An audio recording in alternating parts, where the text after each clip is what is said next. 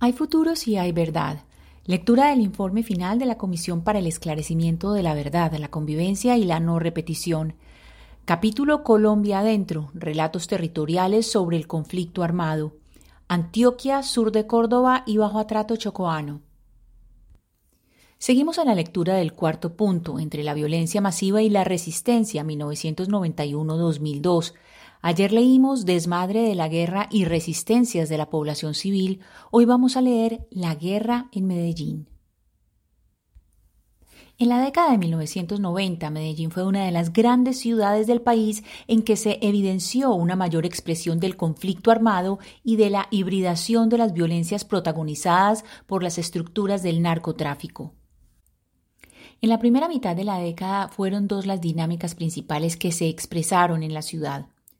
Por un lado, las acciones de la violencia relacionadas con la guerra declarada por el cartel de Medellín, liderado por Pablo Escobar, contra el Estado colombiano, que tuvo como escenario los barrios de la ciudad y, de manera simultánea, las acciones milicianas que ya se venían presentando desde finales de la década anterior. Si bien los centros urbanos no habían escapado al conflicto armado en la región desde la década de 1970, en los años 90 se dio en ellos un incremento de la violencia. Para finales de la década de 1990, Medellín, Itagüí, Bello, Copacabana y Girardota tenían presencia de milicias guerrilleras con poder y capacidad militar. Esto posibilitó el aval que la Casa Castaño dio para la creación del bloque metro. En las zonas urbanas, el bloque metro instauró formas de control territorial en los barrios, incrementó los niveles de desplazamiento forzado intraurbano y se enfrentó a milicias guerrilleras. Como ocurrió en zonas rurales, este despliegue paramilitar en las ciudades contó con el respaldo y la coordinación de las fuerzas militares y el auspicio de sectores privados. Sin embargo, esta historia tendría un giro. La creación del bloque Cacique Nutibara en 2001, comandado por el narcotraficante Diego Murillo Bejarano alias Don Berna.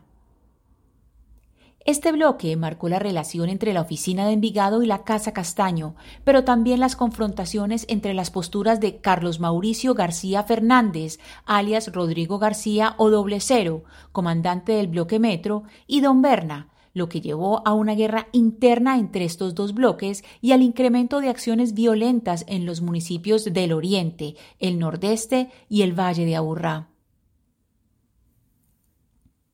Para este periodo, los vínculos del paramilitarismo con las mafias del narcotráfico se hicieron mucho más evidentes. Esto recrudeció el conflicto armado en Antioquia, Córdoba y Chocó. Muestra de ello fue la conformación de los perseguidos por Pablo Escobar, Pepes, una alianza entre la Casa Castaño, Don Berna, el bloque de búsqueda y la Fuerza Pública en 1992 para derrotar al capo del cartel de Medellín. Las acciones de este grupo no solo agudizaron la guerra entre clanes mafiosos y la confrontación armada, además fueron una demostración de las alianzas entre paramilitares y fuerzas del Estado. En su versión libre ante el fiscal 6 de Justicia y Paz, Don Berna afirmó que los Pepes fueron la semilla de las autodefensas campesinas de Córdoba y Urabá. La creación de los Pepes mostró el transfigurismo de los actores armados, la mutación, el trabajo en red y la vinculación de terceros civiles al conflicto armado. El MAS, el grupo de los extraditables formado a mediados de los años 80, y los Pepes protagonizaron una era del conflicto armado donde la violencia estuvo estrechamente ligada a los negocios de los narcos. En medio de la guerra declarada por Pablo Escobar al Estado y la reacción de sus enemigos, el 15 de noviembre de 1992 se produjo un hecho que dejaría una marca más profunda en la memoria de los habitantes de Medellín la masacre de Villatina, en la que perdieron la vida siete niños, una niña y un joven.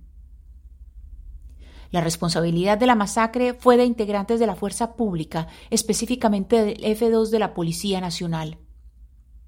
Por esos hechos, el Estado colombiano fue hallado responsable ante la Corte Interamericana de Derechos Humanos, como consta en el Acuerdo de Solución Amistosa del 29 de julio de 2002. Acerca de esta masacre, la comisión recibió varios testimonios. Así recuerda los hechos la madre de una de las víctimas. Abro comillas. Ay, Dios mío. Cuando llegaron esos hombres, llegaron tres carros. Empezaron. Eran ocho jóvenes y la niña nueve. Y empezaron. Y los hicieron. Los pelados estaban todos ahí, que habían acabado de salir de misa, conversando, porque estaban muy contentos porque muchos ya habían terminado su bachiller, que habían ganado el año, que se iban a ir con el padre en un retiro un paseo, ellos comentando sus cosas ahí, en toda esa esquina. Pero eran muchachos todos sanos. Entonces cuando llegan los policías, los hace tirar boca abajo y empieza sin decirles nada, ni papeles ni nada, a disparar contra ellos. Y después dispararon contra los dos jóvenes allá, y les decían, allá hay una niña, hay que matar todo lo que sea, y también dispararon hacia la niña. O sea que mataron a los dos sardinitos. Cierro comillas. Otra persona, amiga de las víctimas, expresó, abro comillas, yo recuerdo que esos momentos fueron demasiado dolorosos. Recuerdo esa canción. Yo me vestía de negro, pues era como un luto además, era como una cosa tan impactante porque eran muchos. Pues es que no fue que se murió uno y no fue que se murió, lo mataron. Entonces, claro, el ámbito y como el halo de tristeza y de todos en el barrio, en el grupo, y esa primera reunión del grupo juvenil, no. Esas eran lloradas enormes al recordar cada cosa. Yo recordaba mucho y como que escuchaba, Incluso yo puedo cerrar los ojos y puedo ver. Cierro comillas. Esta masacre se originó presuntamente en retaliación de la fuerza pública contra los jóvenes de este barrio por los ataques contra la policía a manos de grupos o sicarios al servicio del cartel de Medellín. Hechos similares ocurrieron en otros barrios de la ciudad hasta 1993, cuando fue dado de baja Pablo Escobar. En cuanto al fenómeno miliciano, la primera mitad de los 90 es el periodo de mayor crecimiento y accionar de varios grupos de milicias que actuaban en diferentes zonas de la ciudad, especialmente en barrios de las zonas como Centro Oriental, Centro Occidental, Nororiental y Noroccidental. Estas milicias buscaban el control territorial de los barrios y proteger la población de grupos de delincuencia común. Un ex miliciano relató su visión ante la comisión. Abro comillas. Fue un capítulo de la confrontación armada, sí, pero las comunidades en ese tiempo de alguna manera respiraron frente al yugo constante, imparable de los actores del narcotráfico, sí. O sea, el haber limitado enormemente la actividad de las bandas, de los combos, como los llamamos en Medellín, de las bandas de delincuente en la ciudad al servicio del narcotráfico, la circulación de la droga, actos de atropello contra las comunidades, la extorsión, el robo al comercio. De alguna manera, nosotros llenamos el vacío del Estado en términos del control, también a favor de la comunidad, o sea, lo que el Estado tenía que hacer desde el punto de vista constitucional de la defensa de los intereses de la población, lo hacíamos nosotros. Cierro comillas. Un líder social también recordó esa época de dominio miliciano en varios barrios de la ciudad. Abro comillas. Eso hizo también que adquirieran como una legitimidad por parte de la gente. Entonces la gente legitimaba la presencia de estos grupos. Así que se prohibía, por ejemplo, el consumo de droga en determinados lugares. Se prohibía, no sé, las salidas a tales horas. Se prohibía que las mujeres se pelearan entre ellas. Cierro comillas. Aunque las milicias de la primera mitad de la década de los 90 tenían relaciones con organizaciones insurgentes, actuaban con relativa autonomía con respecto a las organizaciones guerrilleras como las FARC y el ELN. Un hito en la historia de la ciudad lo constituye el proceso de desmovilización de tres organizaciones milicianas.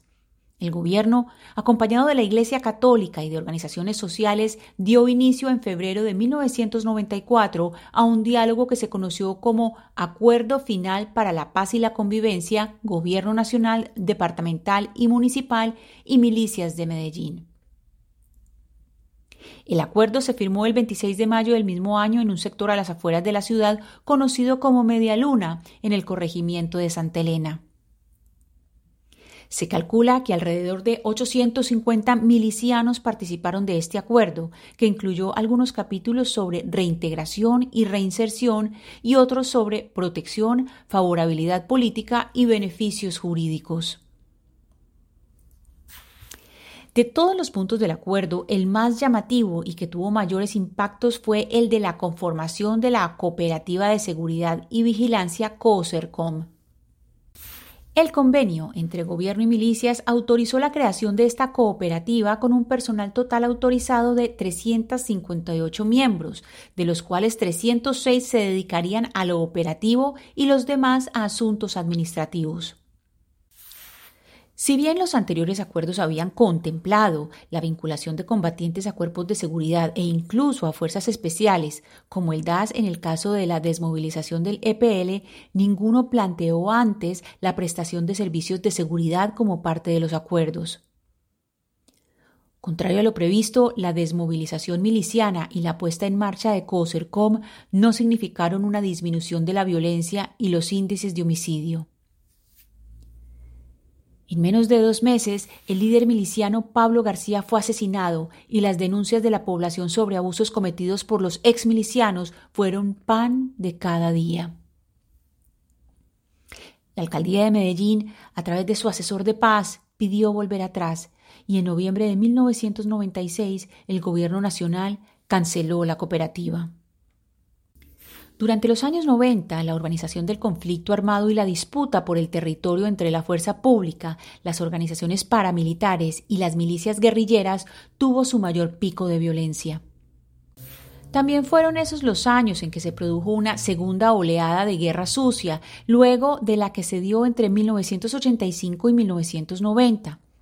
Un informe entregado a la Comisión sobre las Milicias Bolivarianas plantea que éstas se pensaron inicialmente para, abro comillas, responder al terror en los barrios populares de Medellín, en el contexto de masacres y asesinatos ejecutados por la Policía Nacional, cuyo objetivo fue propiciar un clima de amedrentamiento a las bandas del cartel de Medellín que estaban asesinando policías, al igual que aterrorizar a los demás grupos desafiantes.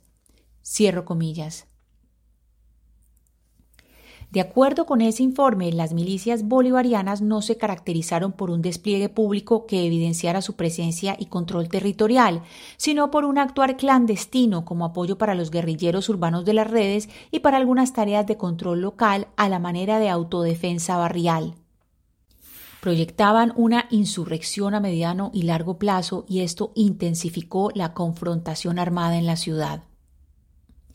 El fin de este periodo se puede establecer entre finales de 2002 y comienzos de 2003, cuando se produjeron las operaciones Orión en la Comuna 13, el 16 de octubre de 2002, y Estrella 6 en la zona nororiental, 15 de enero de 2003 lo que se tradujo en la expulsión y derrota militar de las milicias guerrilleras de los barrios de la ciudad, en medio de graves denuncias sobre asesinatos, desapariciones forzadas y desplazamientos ocasionados de manera conjunta por unidades estatales y grupos paramilitares. Con la llegada de Álvaro Uribe Vélez al poder ejecutivo y su claro cambio en las políticas militares, Medellín se convirtió en un escenario de su política de seguridad democrática en contextos urbanos.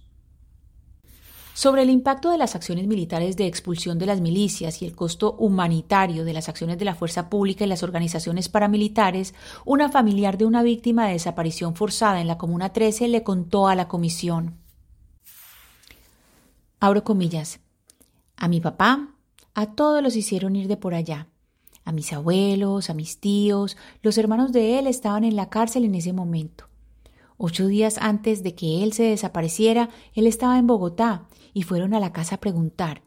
Un conocido de la casa que siempre fue muy problemático fue con dos señores raros. Pues mi mamá dice que eran paramilitares. A preguntar por él. Entonces el muchacho que vivía por allá le decía que no, que ese señor era todo un señor, que no se metía con nadie. Le preguntaron a mi mamá que de dónde trabajaba, que si el carro era para transporte o era familiar. Pues qué, perdón, que si él trabajaba con el carro o que si era pues familiar y ya. Y se fueron. Entonces mi mamá lo llamó. Cuando él lo llamó, mi mamá le contó, y él le dijo que no se preocupara, que él no le debía nada a nadie. y ya a los ocho días llegó él y se lo llevaron. Cierro comillas. Mientras los blancos de la Primera Guerra Sucia en Medellín 1985-1990 habían sido sobre todo integrantes de partidos y movimientos políticos de izquierda como la Unión Patriótica, el Frente Popular y a luchar, así como profesores y estudiantes de la Universidad de Antioquia, en esta segunda oleada el blanco fueron integrantes de organizaciones no gubernamentales, defensores de derechos humanos y, de nuevo, estudiantes, profesores y otros trabajadores de la Universidad de Antioquia.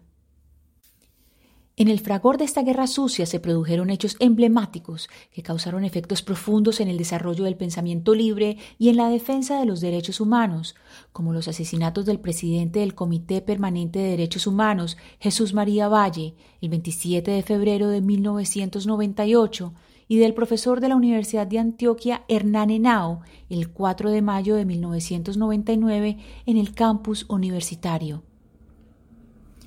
Además, Abro comillas.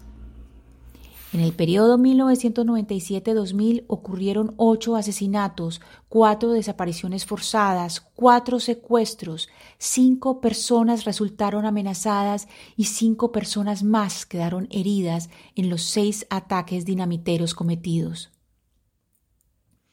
Se produjo el falso allanamiento de la sede del IPC Instituto Popular de Capacitación, y seis personas se tuvieron que asilar en el exterior.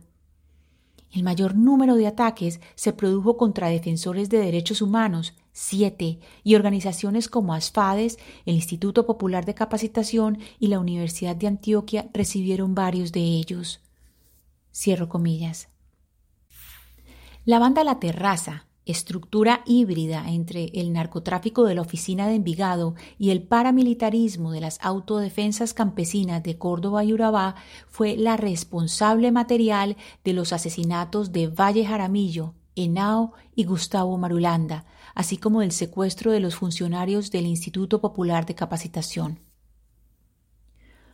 Abro comillas, con respecto a los autores intelectuales, la cadena señala a alias Berna siguiendo órdenes de Castaño, cierro comillas. Sin embargo, se avanzó poco en el esclarecimiento de las responsabilidades más allá de estos ejecutores. Hasta aquí nuestra lectura de hoy. Mañana continuaremos con Parqueadero Padilla o la revelación del entramado paramilitar. Muchas gracias por oír. Lectura casera Ana Cristina Restrepo Jiménez.